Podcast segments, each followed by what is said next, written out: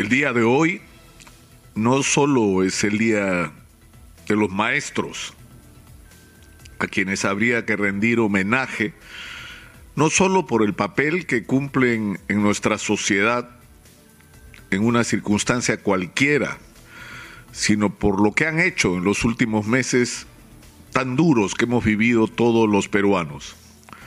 Si nuestros niños y jóvenes han recibido algo de educación durante esta pandemia, ha sido gracias al sacrificio, el esfuerzo extraordinario de nuestros maestros.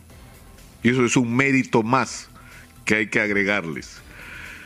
Pero hoy día se cumple también un mes de que se realizaran las elecciones de segunda vuelta. Y hoy ya debía estar proclamado el nuevo presidente de la República que según todas las evidencias de los resultados es el profesor Pedro Castillo Terrones. Y esto no ha ocurrido porque hay quienes se resisten a aceptar este resultado y han planteado todas las maniobras legales y es más, pretenden promover aquellas que no lo son para impedir que esto ocurra.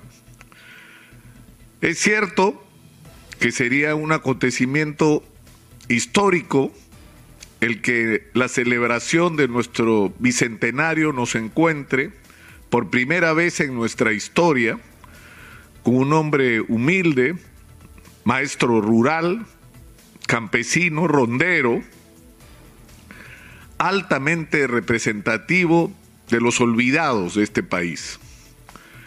Porque esto no ha ocurrido nunca en la historia del Perú y podría ser una extraordinaria señal de un cambio que el país necesita. Sin embargo, lo, lo, que pasa un mes después de las elecciones es algo muy simple. Se ha hablado durante todo este mes de un supuesto fraude que hasta hoy no ha podido ser acreditado de una manera seria. Y tan es así que no hay ningún organismo internacional, ningún gobierno del mundo, ningún organismo nacional como la Defensoría, Transparencia, el sistema de justicia y los propios organismos electorales que hayan señalado la posibilidad de que esto haya ocurrido. Que ha habido alguna irregularidad en esta elección, como en todas, pero ninguna de ellas que muestre una, consistencia, una persistencia, una acumulación de datos que permita llegar a la conclusión de que ha habido algo como lo que algunos pretenden describir que ha ocurrido, es decir, una superconspiración de la cual han sido partícipes ya no se sabe quiénes, porque al final se acusa o se sospecha de los miembros de mesa, se sospecha de los miembros del RENIEC, de la OMPE, de los jurados electorales, del Jurado Nacional de Elecciones, de los propios personeros de Fuerza Popular que estuvieron en mesas que están siendo cuestionadas. Y, y, donde se pretende involucrar al presidente de la República, desde el día de ayer al canciller, ¿Y a quién más? No sé, a la OEA, a la Unión Europea, a todos los 23 delegaciones de observadores internacionales. Todos son cómplices de un fraude. Y eso no es cierto. La verdad es distinta. La verdad es que la señora Keiko Fujimori no quiere ir presa y sabe que si no gana esta elección como ha ocurrido, va a tener que enfrentar la prisión. Ese es el problema de la señora Keiko Fujimori. Cualquiera que haya estado cerca de ella lo sabe y puede dar fe y testimonio de esto. En segundo lugar, hay quienes en un país que se ha caracterizado por el crecimiento macroeconómico y que a la vez no ha sido capaz de resolver más los problemas más elementales de la sociedad son los grandes beneficiarios. Son aquellos que sobornaron presidentes o candidatos para que cuando lleguen al gobierno o al Congreso gobiernen o legislen para ellos, son los que han comprado políticos en todos estos años, son los que han constituido monopolios y oligopolios y se han burlado de la libre competencia que supuestamente declara la Constitución y que no quieren que las cosas cambien en el Perú. Quieren que las cosas sigan igual en un país que reclama, y de ambos bandos, ¿ah? cambios en el Perú. Pero hay un tercer sector que está preocupado. Y preocupado por lo que podría implicar un gobierno de Pedro Castillo en el Perú. Y se les ha inoculado a la vena de que un gobierno de Pedro Castillo sería una dictadura comunista que se atornillaría en el poder por tiempo indefinido y que nos llevaría por medidas económicas irresponsables a la debacle y a una situación y a vivir una situación similar a la de a la de Venezuela.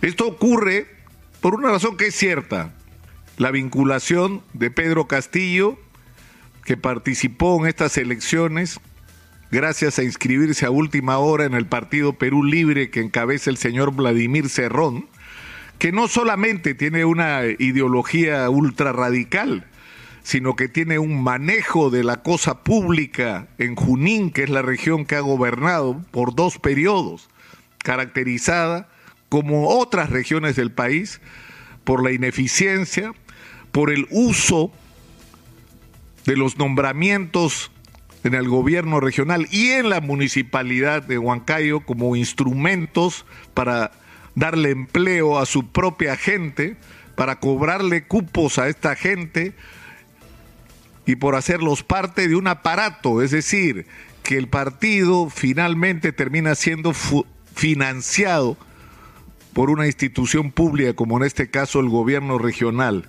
y en un contexto donde ha habido no solamente ineficiencias, sino también, también, igual que en otros gobiernos regionales del país, de corrupción. Y es cierto, eso produce preocupación, pero el profesor Castillo ha dado mensajes que tal vez deberían ser a estas alturas y luego del escándalo de los dinámicos del centro, mensajes más claros y directos con respecto a su deslinde con el señor Vladimir Cerrón.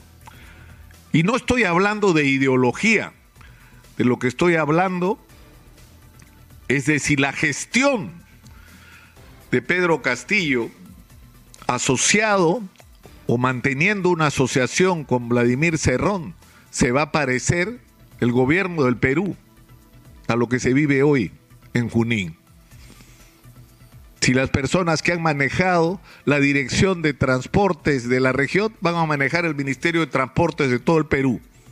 Eso es algo que no puede ocurrir y el profesor Pedro Castillo tiene que deslindar clara y tajantemente con esto. Pero digo todo esto porque yo sé que ese es el temor que tiene la gente. Que no es que ha habido fraude, no, tienen miedo y están dispuestos incluso a avalar un golpe de Estado. Es decir, que en el Perú se patee el tablero y a la, la democracia, con tal de que Pedro Castillo no sea presidente.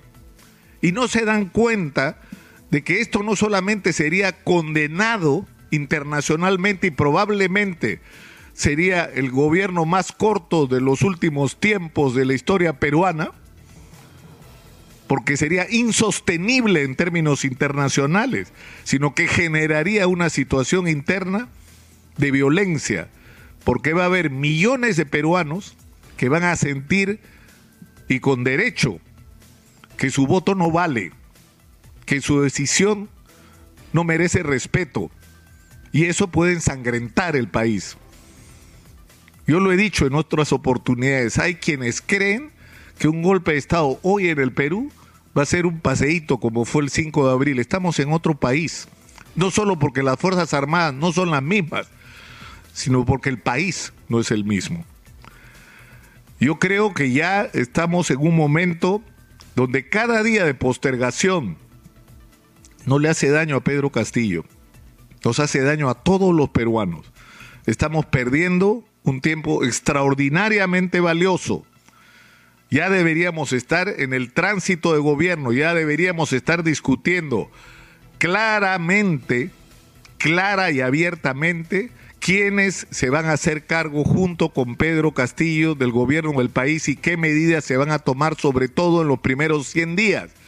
¿Qué alianzas se van a tejer para garantizarle a un al país atravesado por la crisis un gobierno que cuente con el respaldo suficiente para poder hacer todo lo que hay que hacer en un país agobiado, agobiado por la crisis sanitaria de la pandemia, la crisis económica que ha generado y urgido no solo de respuestas a nivel de salud pública, sino de reactivación económica.